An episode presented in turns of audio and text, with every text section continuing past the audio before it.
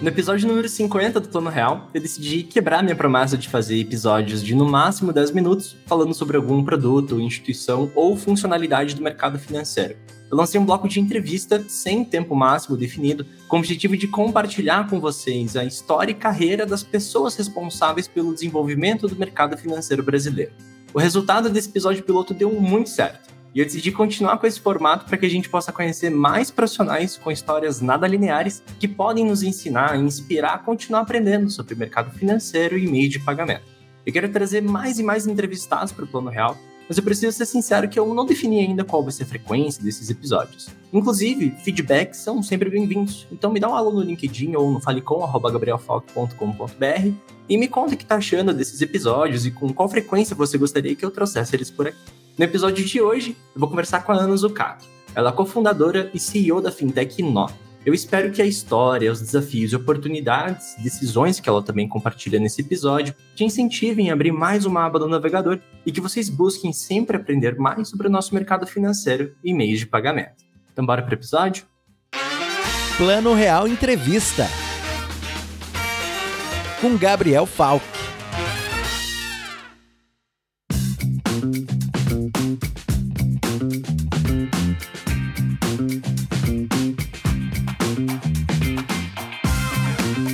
Ana, antes de mais nada, preciso te agradecer por aceitar esse convite e dedicar alguns minutos para conversar com a gente. Olha, eu poderia tentar quantas vezes o editor do programa permitisse para te apresentar, mas eu nunca vou conseguir fazer isso tão bem quanto você mesmo, usando quantos tweets você quiser. Conta um pouquinho quem que é a Ana para os nossos ouvintes.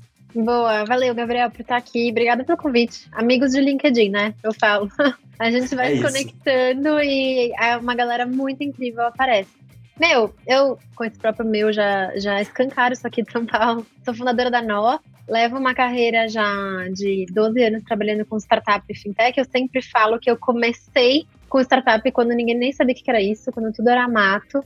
Eu sou formada em administração, eu lembro de ter visto no mural da faculdade, assim, startup, vaga em startup. E eu entrei no Google, assim, tipo, o que, que é uma startup? O que, que é uma startup? Aham, uhum, isso era 2007, tipo assim, viagem total. É, pula nem se falava em, 2000, em 2007, nem se falava, não tinha esse buzz que startup tem hoje em dia, né? Nada, eu acho assim que na minha história eu fui pegando vários movimentos virando buzz. Por exemplo, hoje conversas e termos e discussões que são muito comuns pra gente até óbvias. Naquela época, eu tô falando assim, quando eu comecei, 2012, 14, era um bando de gente batendo cabeça, tentando chegar a algum lugar. E hoje você vê, tem teoria, tem frameworks, tem processos, tem método para construir. Eu acho que o Brasil agora está chegando num momento de maturidade de startups que foi muito legal ter visto acompanhar. Bom, depois de todo esse tempo criando produtos individuais, eu, sendo brasileira, durante a pandemia fui morar com meu marido.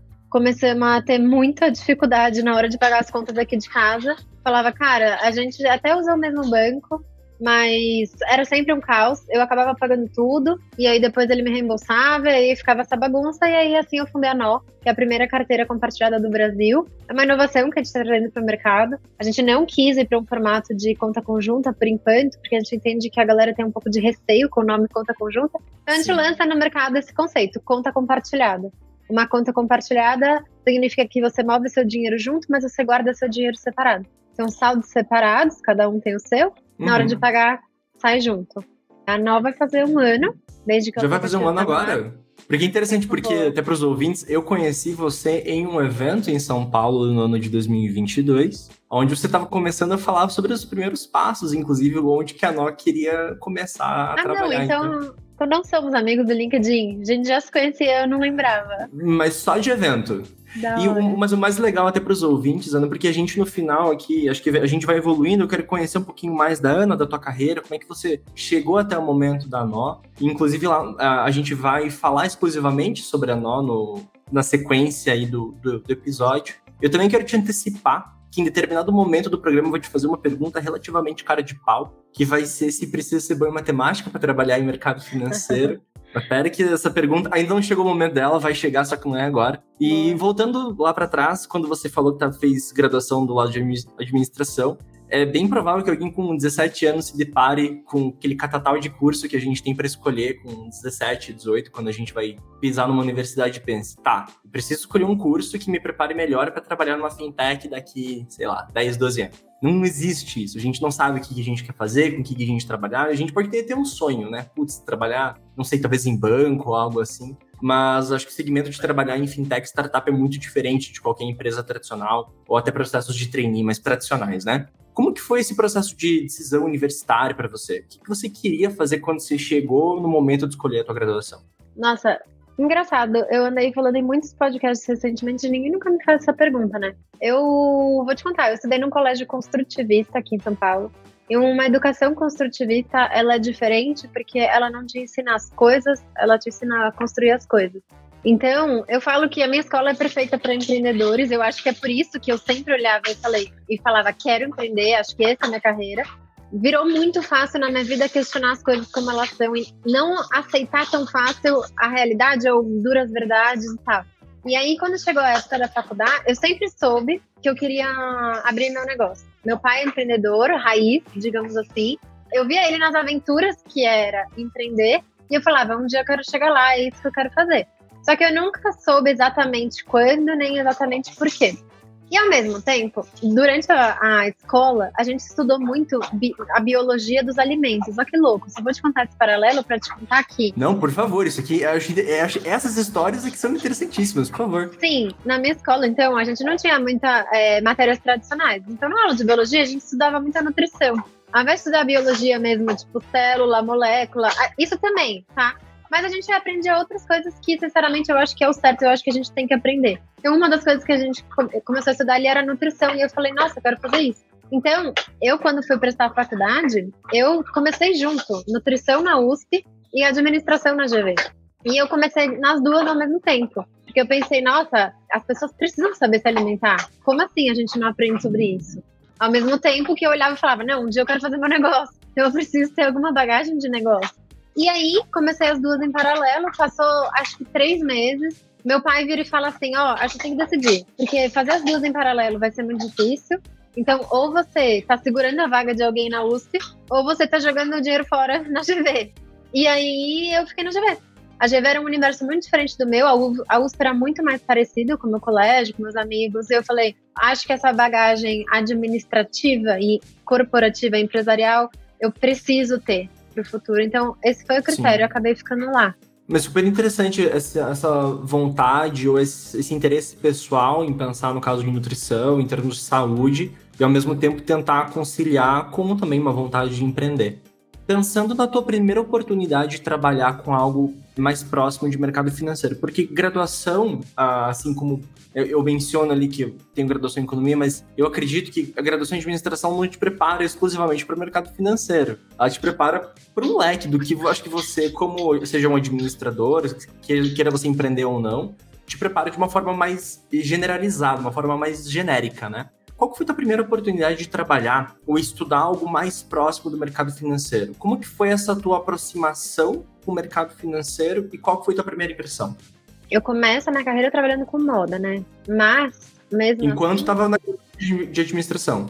É, meu primeiro estágio foi na Zara. Eu trabalhava na logística da Zara. Eu fazia Olha. literalmente alocação de sapatos nas lojas da América Latina. Então, eu tinha um sistema DOS que tinha todas as lojas da América Latina é, bota, tênis e todo tipo de sapato chegando e eu tinha que falar quantos vão para cada loja. Hoje em dia isso é tudo automatizado, mas naquela época era uma estagiária, eu no caso, fazendo isso. Tinha que entrar super cedo, eu começava a trabalhar tipo seis da manhã, porque, a, porque o fluxo logística é uma, é uma coisa muito louca. Você não pode. Você tem horários, entendeu? Tem horário que a carga chega, horário que a carga vai pra loja, horário que a carga sai. Então era uma rotina muito diferente. Enquanto todos meus amigos estavam indo para o mercado financeiro acho que uma faculdade de administração, respondendo a sua pergunta, é muito genérica. Então você pode sim escolher a trilha, focar mais em uma coisa, focar menos em outra coisa, isso está 100% na sua mão. Pelo menos nessas faculdades que, tipo, tem obrigatórias e tem eletivas, né? Uhum. E ali eu comecei a estudar muito comportamento do consumidor, inovação, tecnologia, enquanto todos meus amigos estavam indo para mercado financeiro e consultoria, mercado financeiro e consultoria. Então, apesar de você assumir que, putz, uma faculdade de DM não te ensina só isso, eu tava numa época, eu tô falando de 2007, Uhum. Todo mundo ia para o mercado financeiro. Era só Faria Limers, só. e eu olhava meus amigos de terno e gravata, com 18 anos, eu falava, não quero isso para mim. Tanto que a minha única regra de carreira foi: nunca vou usar uma roupa social na minha vida. Por isso eu fui trabalhar com moda. Uhum. Porque era o único lugar que você pode usar qualquer roupa, literalmente.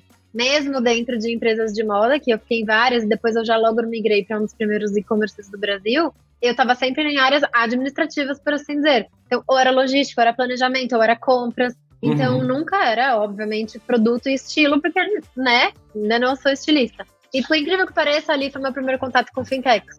Mas calma, dentro do mercado de moda ou já dentro do mercado de e-commerce? Nos dois. Fintech, né? O que, que é? É a tecnologia ajudando as pessoas a pagarem. Desde o momento que você vai numa loja da Zara, enfia um cartão numa maquininha, tem tecnologia e tem pagamento sendo feito. Então, ali eu observava muito os hábitos de consumo, os momentos de consumo, e começava a questionar muito sobre o consumo em si, que é o desprende do dinheiro, né? Como é que, como é que funciona isso? Quando eu fui para e-commerce, aí eu entrei mais forte em tecnologia. Era menos fim e mais tech. Mas tech ainda para vender. Então, assim, uma grande parte importante de uma venda é o pagamento. E eu olhava aquilo e eu falava, nossa, pensa, Gabriel, a gente estava na, na vanguarda dos e-commerces no Brasil. Tinha o que eu trabalhava, que chamou o que vestir, tinha a Netshoes e da Fit. Era isso. Era mato, eu falo, era literalmente mato. Todos meio interligados. Tipo, o founder da Netshoes era nosso conselheiro, os, os caras da Dafit estavam sempre lá, tava descobrindo o e-commerce junto. Tinha gente que vinha no nosso escritório para pagar. Porque não confiava. Presencialmente ali. Uhum. Não confiava em pagamento online, entendeu? Então eu falo que a minha entrada em fintech começa desde quando eu comecei a vender coisa, ela dá uma aprofundada quando eu comecei a vender coisa online, porque daí eu, eu vi que uma grande mudança estava chegando no nosso país. E eu pensava, bom, isso vai funcionar, isso está funcionando lá fora, então imagina quantas inovações não vão surgir. E aí eu falei, acho que eu vou para fintech, porque aí estava nascendo o Nubank, Acreditas e o Guia Bolso, que são as três primeiras fintechs do Brasil. Um era um, um cartão de crédito, um era empréstimo e o outro era um aplicativo de controle de finanças. E foi para o Guia Bolsa que eu fui.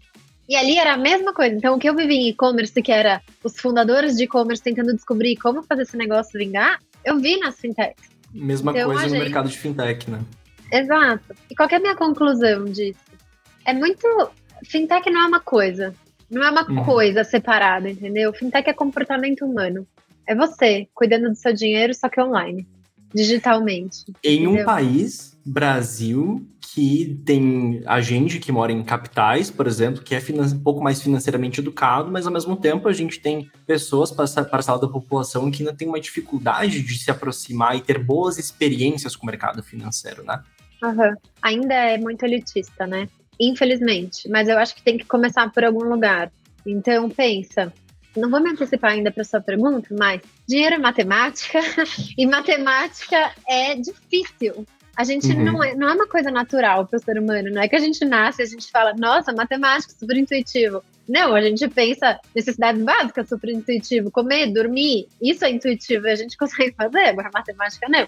Então tem o tabu do dinheiro, tem o tabu da conta, e aí você já começa a separar uma elite, digamos assim, que entende de matemática, que tem acesso à educação. Essas pessoas, obviamente, já estão mais, na- assim, sem querer, estruturalmente mais propensas a saberem lidar com a tecnologia, daí elas vêm para as grandes capitais, e aí isso né, exponencializa muito. Então, Perfeito. ainda está nesse movimento de bancarização digital, digamos assim, que é superficial, entendeu? Por mais que a gente Concordo. hoje tenha no Brasil 80% das pessoas bancarizadas, não é 80% das pessoas que Mas é uma métrica muito vai. É, a minha, e aqui uma visão até pessoal, Ana, parece uma métrica muito vaidosa nossa querer dizer que a bancarização ela não é mais um problema, porque ter uma conta e você saber utilizar, entender o Ah. básico, por exemplo, do É. impacto da inflação no teu salário. Puxa, não é todo mundo que, tem essa visão, esse conhecimento e essa apro- aproximação com assuntos que não são acessíveis, né? Total. E assim, são enganados às vezes, né? Por falsas Sim. promessas ou por coisas que não entende. E não é culpa de- dessas pessoas. E aí, isso eu não acho que é nenhuma coisa por classe social, não. Tipo, é difícil, gente. É matemática e a gente não aprende na escola. É igual nutrição, sabe? Infelizmente, são duas coisas que a gente não aprende na escola que fazem parte da nossa vida e sociedade, a gente deveria aprender. Então, essa é a história. Eu digo que fintech é tudo, tá todo tempo, todos os momentos que você tá respirando tem fintech envolvida. Você vai não você pode não perceber, mas tem. Então eu não gosto muito dessa definição. Fintech é finanças, eu penso mais humanos sobrevivendo, conseguindo fazer o que eles querem fazer, o que eles têm que fazer, se preparando para o futuro e, sabe, felizes com as suas decisões financeiras. Perfeito. Olha, Ana, se eu ganhasse um real para cada vez que falaram isso aqui para mim, quase dava capital suficiente para ter uma IP no Brasil. Muita gente fala assim: ah, você fez economia, né? Que legal. Então você manja tudo de fintech, você aprendeu tudo sobre banco dentro da graduação, dentro da universidade. E não é verdade, né? Graduação a gente acaba vendo questões bem mais genéricas, questões teóricas e que vamos ser sinceros. Você pega o básico ali, tipo, de microeconomia, você não aplica isso na vida real. Você pega dois fatores, o resto mais constante, e a vida real é que não existe esse tudo mais constante. Nada na nossa vida é constante, né? Quando chegou o um momento na tua carreira, Ana, que você precisava estudar mais sobre o mercado financeiro, você entrou no mercado de moda, migrou do lado de moda para eh, do lado que tinha bastante parte de finanças, foi para o lado de e-commerce, se aproximou um pouco mais de tech, e aí depois caiu um pouco mais de cabeça nesse mercado de fintechs e bancos, com a tua ida para o Guia Bolso. Você lembra quais foram os teus primeiros passos que te ajudaram a entender como é que o mercado financeiro funcionava? Quando caiu no teu colo a oportunidade do, do Guia Bolsa, aí, supondo que Ana nunca tinha estudado sobre, qual foi o modus operandi da Ana? Como que você começou a aprender a estudar e se aprofundar um pouco mais nesse mercado? É muito engraçado, né? Porque quando eu entrei no Guia Bolsa, eu lembro de exatamente falando isso pra Paula, que era minha chefe. Eu falei assim, eu não sei nada de fim, nada de tech. Se você tá me contratando, é por sua conta e risco. Entendeu? eu não quero saber, eu tô te avisando desde o dia zero, não sei nada. Disclaimer e... total, né? E olha só, a resposta dela foi assim: dela e do Thiago, que era o outro fundador, eles sempre falaram assim: a gente também não sabe. Estamos descobrindo aqui. E eu acho que quando você entra em tecnologia e inovação, o principal é você saber que você não sabe e que você tem que se sentir confortável nisso. Eu acho que isso, de certa forma, o meu colégio, a minha educação, que pensa foram 18 anos construtivas, construindo uhum. coisas, me deram muita bagagem, graças a Deus, para chegar num terreno desconhecido e começar a construir conhecimento. Mas, de novo, eu nunca vi fintech como uma coisa fintech. Então, eu observava muito mais e eu foquei muito mais meus estudos e aprendizados em comportamento humano, em comunicação e em, como é que eu posso dizer, tipo, alavancas de economia comportamental do que de verdade de finanças em si, tá? Uhum. Então, por exemplo, se a gente estava construindo um aplicativo de finanças, a gente queria ajudar as pessoas a saírem de uma dívida ou saírem do rotativo do cartão, porque é o maior juros que existe no Brasil e o do Brasil é o maior do mundo, portanto é o maior do mundo. Maior do mundo. E a gente tinha, essa era uma das nossas missões. Não adianta eu chegar e te falar, olha aqui, Gabriel, a, ju, a dívida é essa, então os juros deve ficar assim, deve virar uma bola de neve, daí olha aqui, juros composto, tananana. você vai virar e falar assim, Ana, eu só preciso sair dessa dívida. Você não tá tão afim de aprender toda a teoria que tá por trás. Então também tinha muito de, dos usuários confiarem nas plataformas e essas uhum. plataformas mostrarem a verdade, mas também a escolha. Dar escolhas, trazer o dado, trazer o insight, era muito mais isso que eu tentei aprender ali. E aí isso eu fazia em várias Legal. palestras, alguns livros de economia comportamental que eu lia muito e leio até hoje, que sou super obcecada nisso estudava muito a tese mesmo da economia comportamental, que divide os humanos em sistema 1 e 2, não sei se você já ouviu falar. Mas não conheço tão, tão, de forma tão profunda. Eu vou resumir, só para só dar o fio da meada aqui. Bom, basicamente é o nosso sistema de tomada de decisão. Pode ser um ou dois. Um, automático. Dois, não é automático. É racional, pensativo, você para e pensa. Então, se você vai, tá com sede, vai beber água, seu sistema 1. Você vai lá no filtro, você enche o garrafa d'água, você toma água. Você não tem que pensar sobre essa decisão. Mas, sistema 2, você vai falar assim, Gabriel, cozinha uma carne. Aí você vai falar, calma, não é uhum. automático. Eu não cozinho carne todo dia, então eu preciso aprender. Adultos não aprendem tanto no sistema 2, a não ser que eles realmente queiram muito. Então, eu sempre entendi que era ingênuo da nossa parte querer educar o Brasil financeiramente, pensando que eu poderia entregar isso para toda a população. Então, de novo, os mecanismos que eu aprendi eram muito mais de como levar as pessoas para o sistema 1, de fazer as coisas de forma mais automática, sabendo e assumindo as coisas que seriam boas para as finanças delas. Então, putz, você tá com mil dívidas e uma delas é a rotativa do cartão, cara, a primeira que você tem que tirar é essa. Então vamos lá, uhum. vamos tirar, vamos substituir oferecer informações automatizadas. o conhecimento financeiro, eu sempre separava que é, é, o que eu chamo de conhecimento de domínio, né? Você tem que ter domínio. Se eu fosse fazer uma health tech, eu precisava ter domínio em saúde. Se eu fosse fazer uma legal tech, eu precisava ter domínio em leis, direitos e etc. O conhecimento de domínio você aprende na prática. Acho que as pessoas em volta, quando você está num mercado novo, acabam te ensinando muito. Tem muito material para você consumir online, muito conteúdo, mas o mais difícil é aprender o comportamental. E quando você está criando soluções inovadoras de tecnologia, se você não tem o completo ambição de dominar isso, como que você vai mover as pessoas para elas movimentarem o dinheiro delas da forma A, B ou C? Tá perdido. É, falar a verdade, eu, eu não vejo saída se você não se focar muito nisso. Então, o que eu fui construindo na minha carreira foi bagagem comportamental e de entender que o dinheiro é só um meio através do qual as pessoas têm outras coisas para fazer. Até porque um exemplo da Noia, a gente né, reitera que vamos falar mais sobre ela durante o episódio, mas a Nó é um, se a gente for pensar, acaba sendo um cartão. Um cartão que as pessoas já sabem o que é um cartão. Mas o que, que tem por trás? Qual que é o valor por, por trás daquele plástico, sabe? É muito qual é a dor que a pessoa gostaria de resolver para colocar mais um cartão dentro da carteira dela. É olhar um pouco para a dor, para a necessidade, não necessariamente pelo meio, pelo instrumento. O instrumento a gente conhece, instrumento é commodity. Pix quem não oferece hoje em dia, por exemplo, todo mundo entende o que é. Mas por que, que o Pix resolve a dor de A, B ou C, por exemplo? Acho que talvez esse ponto que você mesmo trouxe é essencial.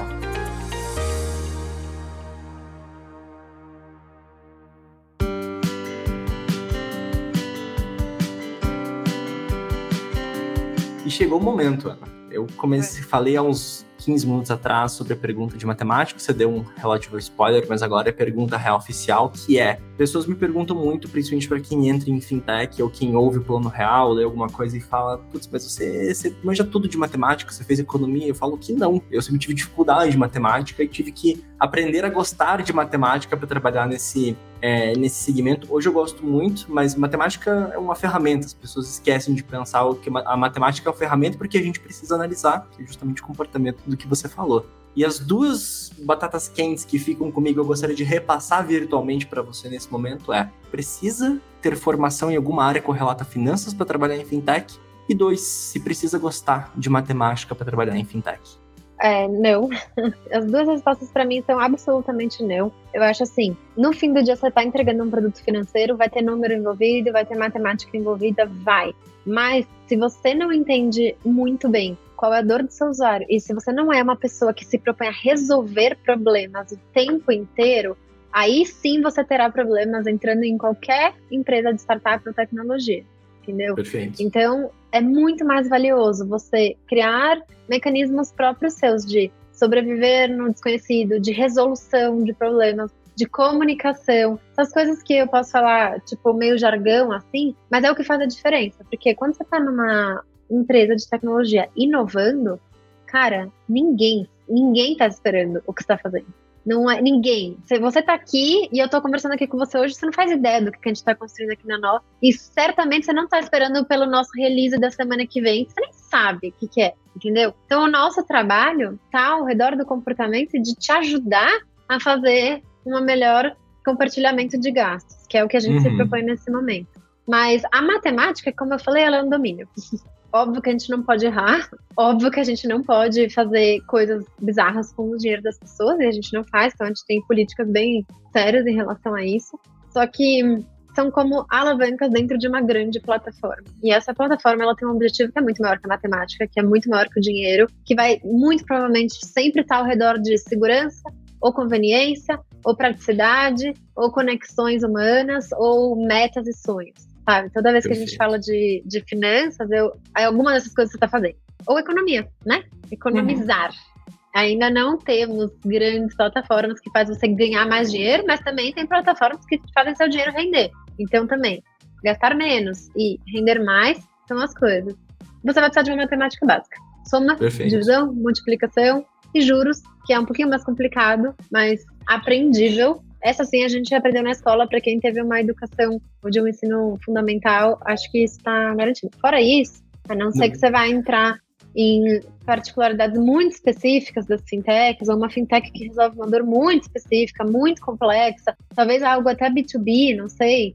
Mas eu garanto que se quem está ouvindo isso está pensando em vir para uma fintech, tem que entender primeiro que são pessoas com vidas, querendo atingir objetivos, e você é só uma pecinha ali tentando facilitar com praticidade, com autonomia, com ajuda e tudo Exato. Se precisasse colocar, inclusive, até em grau de priorização do quanto você precisa saber previamente de matemática, as pessoas até podem ter aquela impressão negativa do já preciso entrar sabendo tudo ou sabendo um monte de questão sobre juro, funcionamento, e a verdade é que não, é justamente os pontos que você falou. Trabalhar com finanças é trabalhar com pessoas, resolver o problema das pessoas. Matemática não é nada mais do que você mesmo falou, um domínio, uma ferramenta que a gente acaba tendo no dia a dia para nos ajudar a entender melhor o comportamento desse pessoal, né? Mas você sabe, tem uma história legal. A Nó, antes de chamar Nó, chamava Div. A Div? gente se chamava Div, que era tipo divisão. Vamos dividir Uhum. as contas aqui. E aí, quando a gente começou a pegar em, em feedback dos usuários, era tipo assim, putz, mas divisão, divisão, matemática, matemática ruim, não Olha. sei, não quero. Uhum. Então a gente muda o nome da empresa e muda toda a marca, porque a gente não quer tratar de divisão de contas, a gente quer tratar de pessoas juntas. Eu com meu marido morando juntos. Por acaso a gente tem que dividir contas, mas na verdade o que a gente se propõe é juntar pessoas. Aí por isso a gente mudou o nome para Nó, mas tem a ver com matemática essa decisão. Sim, que é interessante. da, da versão que as pessoas têm a qualquer coisa que elas com isso. Uhum, Bem interessante. Ana, se a gente pudesse fazer uma breve linha do tempo entre você decidir o que estudar ali da tua primeira oportunidade de trabalho, até você colocar a cabeça no travesseiro e pensar: é, tenho a dor no mercado que eu acredito que eu consigo resolver, acho que o caminho vai ser empreender e fundar uma fintech.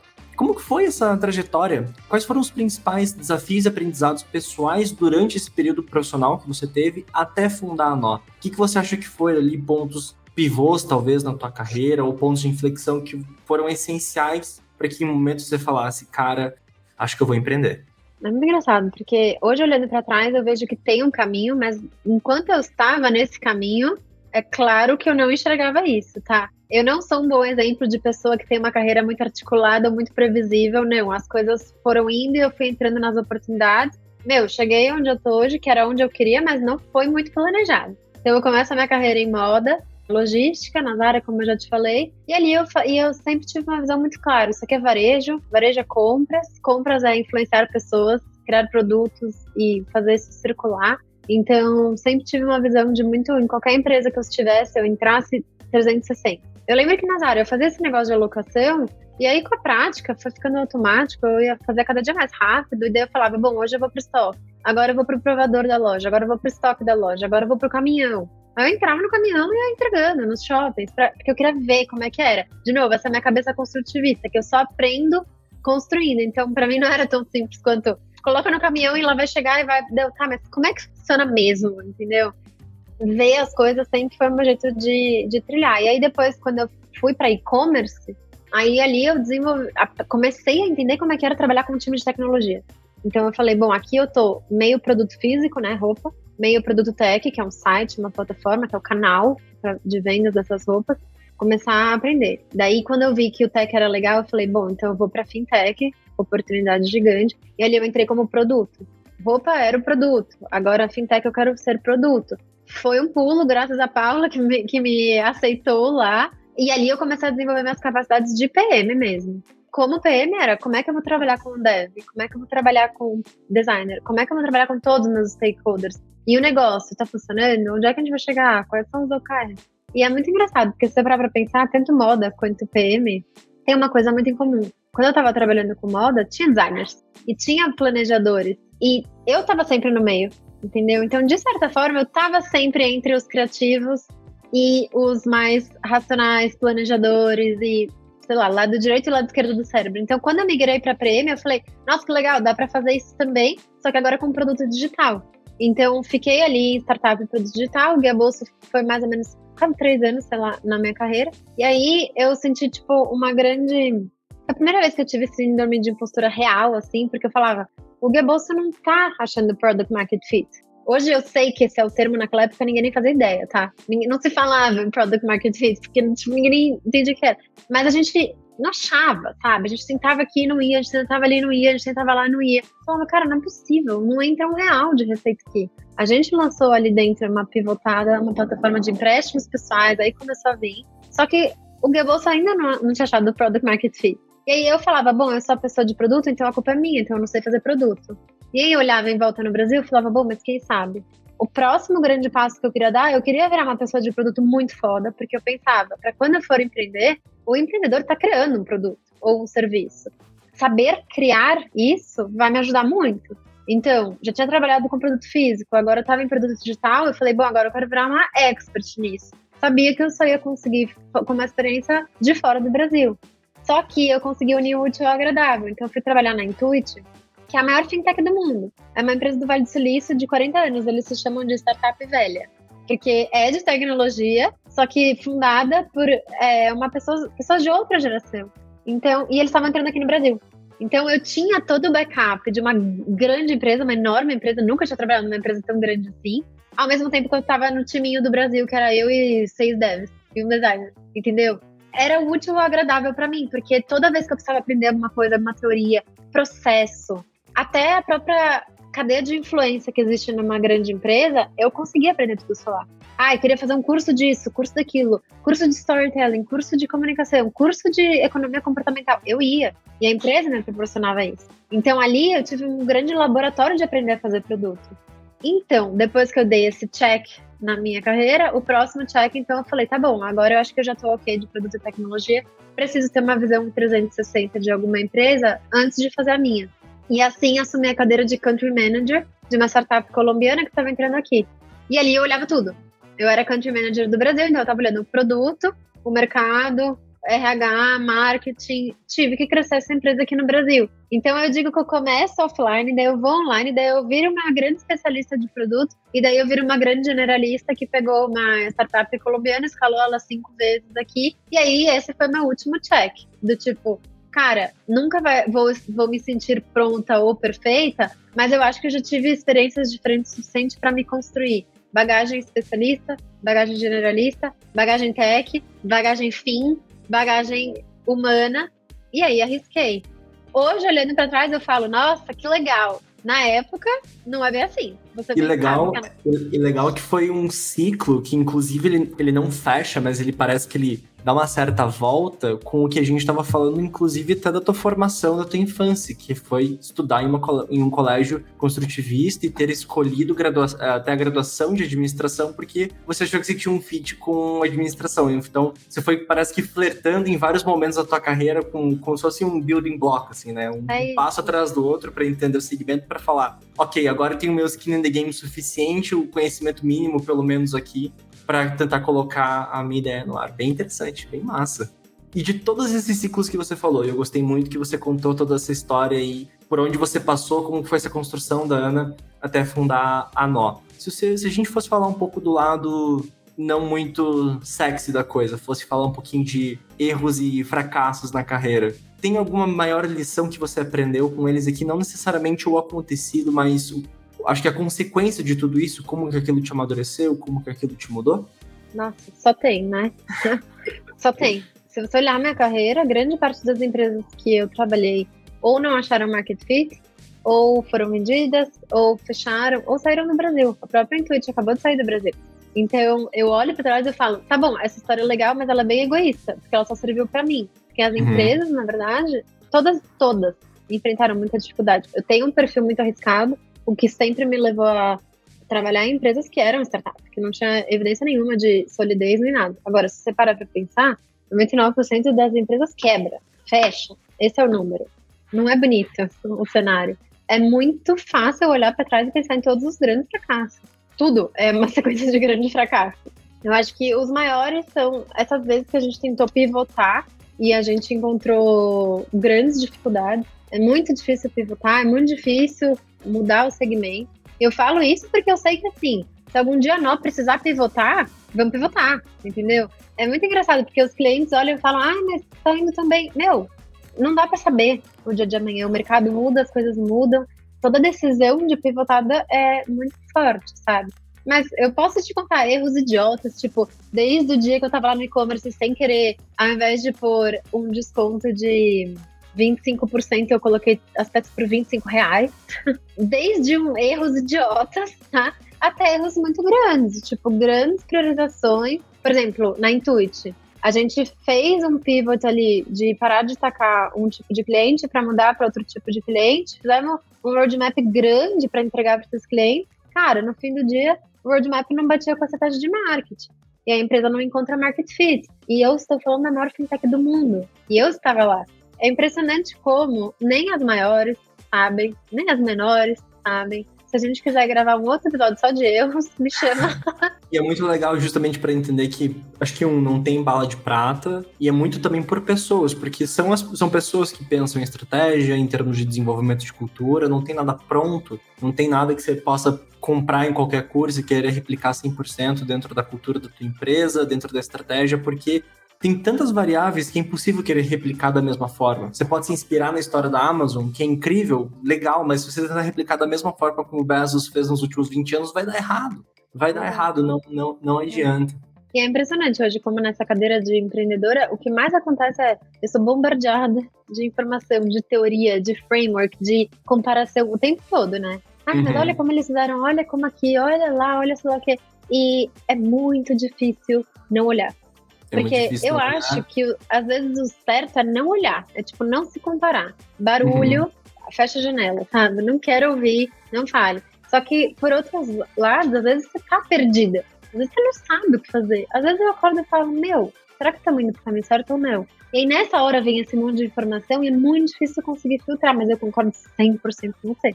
Cada história é uma. E se a gente Sim. tentar copiar, tem até chances de a gente acertar, mas não tem diferencial.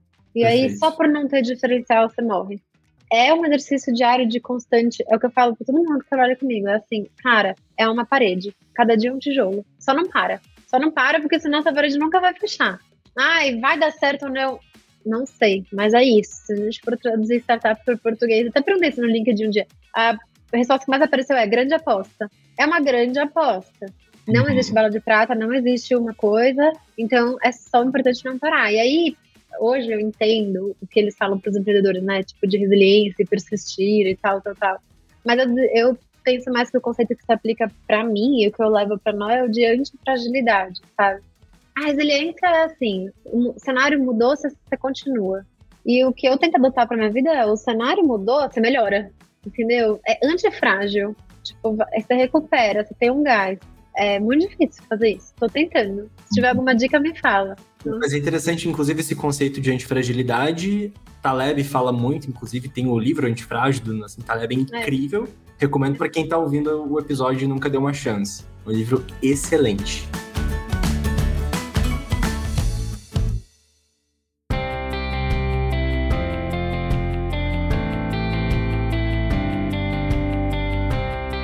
Ana, o mercado financeiro, ele parece ser um segmento bem técnico, mas também não é só de hard skill que vive um profissional dessa área. Você estava mesmo falando, hard skill você aprende. Quer aprender juros compostos, você senta, você aprende. Um, dois dias você entende como esse negócio funciona. Como que hoje você entende esse equilíbrio entre a hard skill demandada pelo mercado e a soft skill necessária para desenvolvimento pessoal, desenvolvimento da cultura, relacionamento, comunicação? Como que é essa gangorra, na tua visão? Eu acho que não dá muito para separar, sabe? Eu acho que por muito tempo a gente tentou separar, encaixar as coisas em caixinhas e tal. E hoje eu acho que as empresas estão indo para um caminho, pelo menos a Nó, tá? Não vou falar da empresa, vou falar a Nó, que eu acho que é uma uhum. empresa que tudo dá certo, a gente ajuda a criar um pouco da cultura do trabalho do Brasil, daqui pra frente, que é, cara, são pessoas. E as pessoas é luz e sombra, é complexidade o tempo todo. E não adianta a gente tentar falar, ah, você tem que melhorar nisso, nisso, naquele outro, te encaixar numa caixinha e falar, ó, oh, é assim que você tem que ser para se dar bem aqui, é assim que você tem que ser para se dar bem lá. Eu acho que é idiota o que eu vou falar, mas assim, tem que ter uma boa atitude. Simples, tipo, uma boa atitude. Tem que entender que ninguém tá contra você nunca, que tá todo mundo perdido tentando achar um caminho em comum e tem que querer resolver muito problema, porque é só o que a gente faz. Se você parar pra pensar, é a única coisa que a gente faz. A gente começa uma inovação para resolver uma dor de alguém, que é o quê? Um problema. E aí a gente começa a resolver essa dor, e aí a gente mesmo cria outros problemas no próprio processo de desenvolver essa dor. Estou falando de todas as empresas, tá? Toda e qualquer inovação é uma stack de problemas um em cima do outro. Então, se você tem boa atitude, se você entende que ninguém está contra você, porque também num cenário que você tem muito problema para resolver o tempo todo, vem, né, um peso, uma carga, é difícil resolver problema com uma boa atitude. Agora, se você entende que tá todo mundo junto, acho que já resolve 99% dos conflitos que são gerados no ambiente corporativo. Porque é o que mais tem, né? As pessoas querendo seguir uma ladeira pessoal e querendo colocar o eu à frente da empresa. E eu acho que hoje eu vejo um pouco diferente. Então, esses dois, combinados com uma metodologia muito boa de saber resolver problemas e uma pitada de excelente comunicação, você tá feito. É nada mais do que você já faz na sua vida pessoal. Só que focado para um problema em comum que essa empresa escolheu resolver e que você vai se juntar com outras pessoas para resolver com ela. Quanto mais você conseguir trazer de você mesmo para dentro da nó, por exemplo, melhor para nós essa complexidade é o que vai fazer de nós bons profissionais e é o que vai fazer a gente resolver grandes problemas da humanidade. Eu acredito que se você tentar se moldar a um jeito X ou Y, você perde. Tá o tempo todo num grande teatro corporativo. Agora, por que, que eu falei que eu vou falar da Noi e não das outras empresas? Porque eu sei que ainda existe muita empresa que ainda está passando por momentos assim. E nas quais o teatro corporativo é importante, importa. Essa jogada de influência que eu falei que eu fiz muito na Intuit, eu aprendi a fazer muito lá e importa, porque é sempre muito grande e muito complexo, sabe? Mas eu resumiria esse espaço. Eu acho que tudo Perfeito. começa daí. E o conhecimento de domínio você vai adquirindo com o tempo. E eu gosto que você usou a Nó como, como exemplo, não só por você ser a fundadora e CEO, mas porque a gente vai falar da Nó agora. Então chegou o momento da gente é. finalmente poder falar um pouquinho da Nó. Eu queria, sendo bem aqui curioso, entender como que foi aí a fundação da empresa, onde que veio essa ideia, como que você conheceu os sócios de vocês, e se você puder compartilhar, inclusive, como é que foi o primeiro dia de operação, não sei se você lembra do primeiro dia que vocês estavam live ali, como foi todo esse processo aí de fundação da Nó? Boa. Eu trabalhei com Turra no Guia Bolsa, que é meu sócio CTO, conheci o Fê da faculdade, que é meu sócio que toca produto aqui. O Fê veio com a ideia, na verdade, ele queria construir uma conta conjunta, e ele Legal. me chamou um dia, ele falou, cara, você é a mina da fintech, vamos fazer? E aí eu assim, nossa, mas conta conjunta? Não faz sentido, acho que as pessoas não querem tanto se estar conjuntos assim, pelo que eu tô vendo do, dos novos casais, dos novos familiares, tipo, ah, e tem um motivo pelo qual a conta conjunta não digitalizou ainda, né? Não sei se você sabe, mas nenhuma conta conjunta não existe digital. Você ainda uhum. tem que ir na agência, com a papeleada, com a sua certidão de casamento, ou com qualquer coisa que comprove que você aceita abrir essa conta com outras pessoas. E ela não é tão conjunta assim. Sempre tem alguém que tem mais poder de decisão. Então, é regulada de forma que não é compartilhada. Uhum. E aí a gente começou a estudar um pouco da tese, tipo, à noite, nos finais de semana, e a gente começou a ver que, tipo, a dor existe. Porque no fim do dia as pessoas estão juntas. E é o que eu falo, né? A, a palavra conjunta, compartilhada, significa que as pessoas estão juntas, então elas estão morando juntas, então elas vão dividir o aluguel. Elas estão comendo juntas, então elas vão dividir o supermercado. Elas estão vendo Netflix juntas, então elas deveriam dividir o Netflix. Tipo, é normal. Só uhum. que nenhuma solução digital ainda fazia. E aí a gente começou a pesquisar, pesquisar, pesquisar, e daí eu vi, realmente, o problema existe, mas não necessariamente fazer a mesma solução que já existia resolveria. Porque as pessoas tinham certa aversão à conjunta, e pela legislação brasileira precisa ter um documento de união estável ou casamento.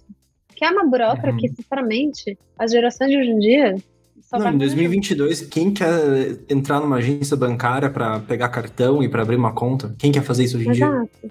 E aí, o que, que eles faziam? Qual era o comportamento normal das pessoas?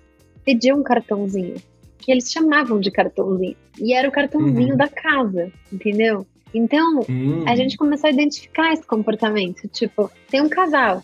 E aí, uma dessas duas pessoas pede um cartão extra e fala: Ó, esse é o cartão da casa. E quando chegava a fatura, dividia. E aí eu falei, bom, todo mundo tá fazendo isso? Só que era sempre um cartão, tipo, e eles falavam assim, ah, mas conta secundária e tal, atrelado ao CPF só dessa pessoa, que se não pagasse quem ia pro Serasa era essa pessoa, quem tinha o app era só essa pessoa, quem recebia a notificação era só essa pessoa, Sim. quem podia Era centralizado em uma pessoa só, né? Se ganhasse milhas, ia só pra essa pessoa. Então a gente falou, pronto, vamos fazer isso, vamos fazer o cartãozinho, só que das duas. O primeiro protótipo, você perguntou, quando foi que a gente pegou live, né? Foi o protótipo. Que era assim, ó, cartões que a gente pediu para o Ale, que era um amigo nosso que trabalhava na Swap, que é um banking as a service. Mó feio, que chamava Div ainda. Ah, é, era, era da marca antiga ainda. Eu abasteci todos eles no modelo pré-pago. Coloquei um dinheiro da minha conta, mandei para alguns casais ou pessoas que moravam juntos. E eu falei, gata aí, arriscamos. E a gente uhum. plugou os cartões de crédito deles por trás. Toda a compra que eles faziam, eu ia no Excel e cobrava deles por um link de Stripe. Tipo assim. Nossa, totalmente manual, totalmente manual. A gente transacionou 230 mil reais nesse protótipo, na mão. Eu e o Fê. Caramba! E aí o Turra começou a codar. O Turra começou a desenvolver. A gente, meu, Turra começa por aqui, começa por lá. Era meio fácil, porque era tipo dois PM, né? Eu e o Fê e o Turra. Uhum. Então, assim, a nossa cabeça sempre foi muito de tecnologia. Era tipo assim, tá, vamos construir um protótipo. Chipa, qualquer coisa, rápido. Construímos, tá bom. Agora, o que que tá fazendo mais sentido aqui? Por onde a gente começa? A gente falava com esses casais pelo WhatsApp. Era grupos de WhatsApp que tinha nós três e os casais. E eles uhum. assim, Ana, paga meu boleto. Ana, paga o meu aluguel. Ana, aqui, fui no dentista hoje, meio a meio. Ah, não, aqui eu fui comprar, sei lá o quê, divide 30 a 70. E eu ficava lá, a gente ficava lá no, no Excel. Foi assim. Então, o dia que a nó foi pro ar, foi o dia que esses cartões toscos chegaram na, que eu lembro exatamente que foi dia 25 de agosto de 2021. E aí, depois que a gente pôs o protótipo na ar, a gente se separou, eu fui fazer a captação e os meninos continuaram desenvolvendo o produto. Aí a gente, depois de seis meses, a gente entrou no ar compliant. Porque isso aqui era uma grande teste. Era meu dinheiro, tava triangulando, assim. Tem que começar de algum lugar, poxa. E principalmente de uma forma muito, até, digamos, barata, né? Claro, muito intensiva do lado de tempo e também intensiva em capital do teu lado, mas colocar uma fintech, uma, uma, uma fintech de pé, pensando em termos de, de regulação e tudo mais, sabe muito bem, é bem trabalhoso. Então, validar esse modelo de negócio, é, digamos, em paralelo, ou fazer essa validação prévia antes de, sabe, colocar all stakes aqui é, acho que é um processo bem, bem importante, né? Acho que para toda fintech, inclusive, para quem pensa em empreender, acho que é muito, muito fácil pensar no produto pronto, no estado da arte, mas na verdade o seu produto ele precisa ser testado com o cliente, com o mercado, esse é o foco. Você não é o cliente do teu produto. Para qualquer coisa, né? Não só fintech, pra absolutamente qualquer coisa. A gente fazia teste em roupa é normal o processo, sabe? Quando a gente ia desenvolver uhum. uma calça nova, a gente chamava o modelo e falava, veste a calça. E tinha que ajustar. Eu falo uhum. que fazer produto físico é igual fazer produto digital. Você tem que testar, gente. Você tem que enfiar uma calça e falar, coube ou não? tá, tá boa essa modelagem ou não? Entendeu? Uhum. Não é nada muito revolucionário. Porque eu sei que as pessoas me perguntam muito, ah, a tecnologia deu. É o mesmo processo. Você tem uma dor, tipo, tô pelada, preciso de uma calça. Essa é a dor. E aí você Sim. vai fazer uma calça. Você vai pesquisar qual é a tendência, qual é sei lá o que, você vai ver se funcionou, vai pôr um preço e vai vender. É igual. A diferença é que software você não enxerga. A calça você enxerga, ela tem cor, ela tem cheiro, ela tem tamanho. Parece que é mais fácil. Mas é difícil igual, eu já fiz os dois. E foi assim que nasceu a Nó. E aí a gente validou num formato que não é bem o nosso, né? Porque era um formato pós-pago e a gente optou por começar por um formato pré-pago uma decisão que a gente, até hoje a gente ainda tem discussões aqui dentro, porque validamos uma coisa, mas lançamos outra. E, de novo, decisões em cima do que era mais rápido, mais prático, mais fácil. E aí, assim seguiu. Ana, tá na cadeira de CEO te obriga a equilibrar diversos pratos, ou pelo menos tentar, desde de pessoas até gestão e estratégia da companhia. Como que você lida com aí essa pressão e estresse no dia a dia como CEO? Principalmente sendo, sei que você trabalhou como country manager antes, mas hoje nessa cadeira de CEO, como que você equilibra todos esses pratos durante o dia? Meu, é a, é a mesma coisa que eu sempre fiz, é problemas e priorização. É bem claro, assim, pra mim, tipo, uhum. eu sou bem generalista, então eu consigo mudar de contexto muito rápido, isso não é amador pra mim, eu sei que pra algumas pessoas é, né? Mas pra mim é muito fácil. Então eu posso estar numa reunião de marketing, depois eu entro em produto, depois eu vou falar com o meu investidor, depois eu vou fazer operações, depois eu vou sentar e escrever uma newsletter. Tá tudo bem. Mas é uma grande priorização. E é o que é mais importante, não acho que é para ser CEO, para ser country manager, para ser PM, para ser... é para trabalhar. É assim, saber falar não, saber entender assim, tá, o que, que eu preciso entregar e o que, que eu vou priorizar hoje. É uma organização meio simplista, que é assim, fala não. A empresa inteira anda no ágil aqui, e aí todo mundo tem sprint. Daí eu penso, bom, qual que é a minha meta dessa sprint? Sprint é semanal.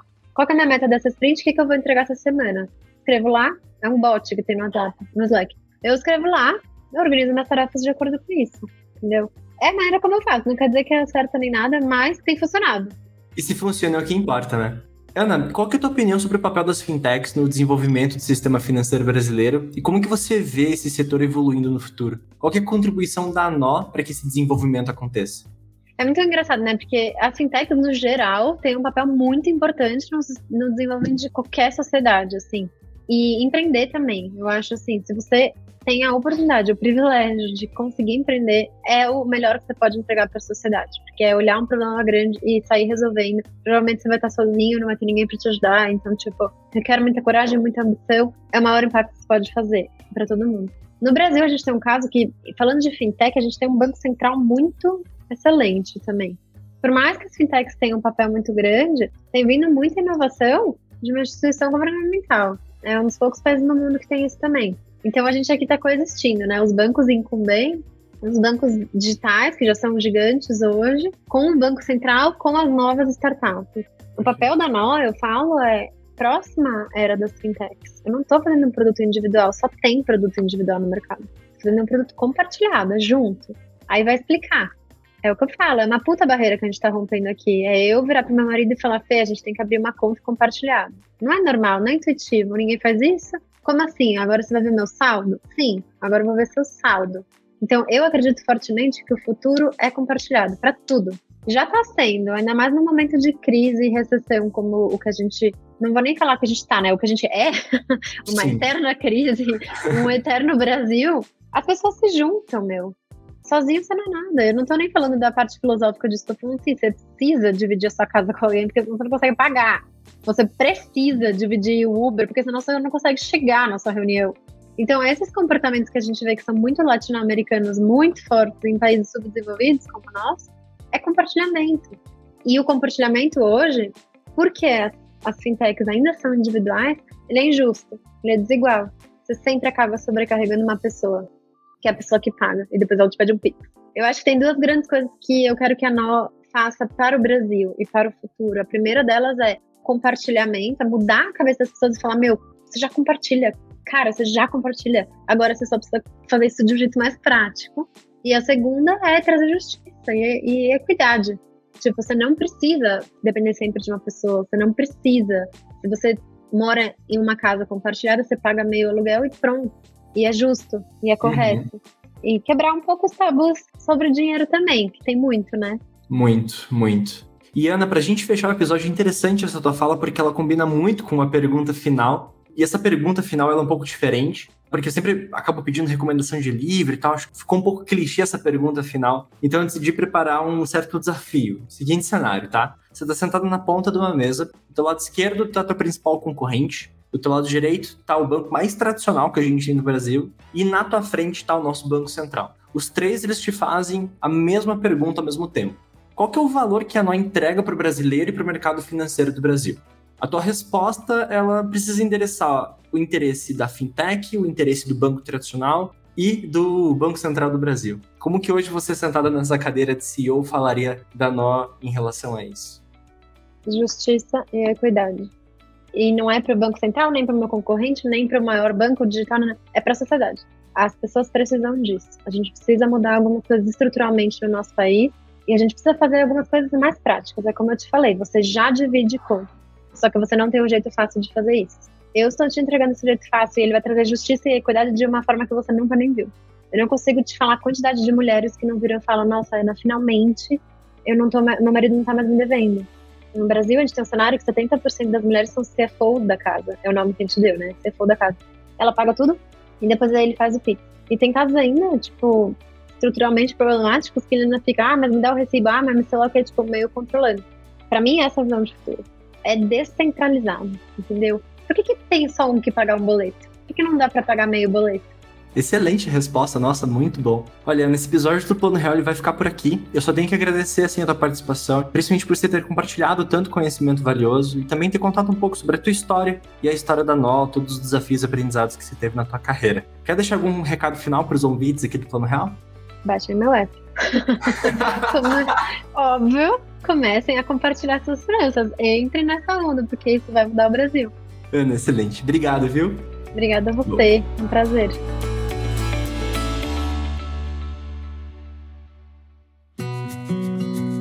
Ei, esse episódio do Plano Real tá ficando por aqui e eu espero que vocês tenham gostado do bate-papo com a Ana Zucato. Eu quero te lembrar que todas as informações e links sobre a Nó vão estar aqui na descrição do episódio, então você não precisa ficar caçando nada disso sozinho, combinado? Ah, e se você gostou da entrevista, compartilha com colegas de trabalho, amigos e nas redes sociais, ajuda demais o Plano Real e dá oportunidade para que mais pessoas conheçam a história e a trajetória da Ana. Se você tem algum feedback, por favor, fala comigo, seja lá no meu LinkedIn, linkedin.com.br gabrielfalk, ou no meu e-mail, falecom.gabrielfalk.com.br. Combinado? Até o próximo episódio, pessoal!